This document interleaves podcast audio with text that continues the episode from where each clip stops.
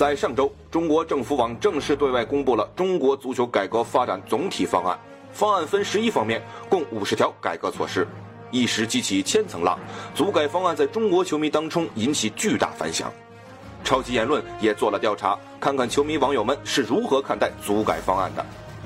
在调查中，球迷最关心的改革内容集中在四个方面。第一，球迷希望足球场地能够多一些。网友陈耿表示，希望我的孩子不要像我一样没场地踢球，还要在假期翻墙进学校踢球。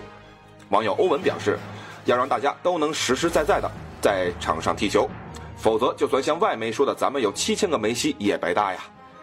第二，让足球回归校园，加大校园足球的规模。网友卡卡踢中超表示，要建立完善的业余足球联赛和校园联赛。网友风之言表示，要真正打通校园足球、社会足球与职业足球之间的联系渠道，形成相对开发的足球人才选拔体系。第三，中国足协深度的管办分离，由专业的人来做专业的事。网友薛俊玲表示。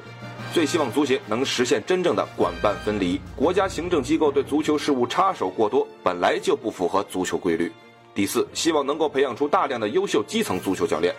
网友红军上帝表示，在各个校园里都要有足够的足球教练，必须要让专业的足球教师来指导孩子。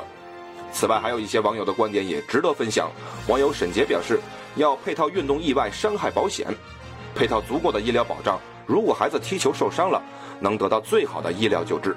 网友叶子表示，全面放开二胎政策可能会是足改的加特剂。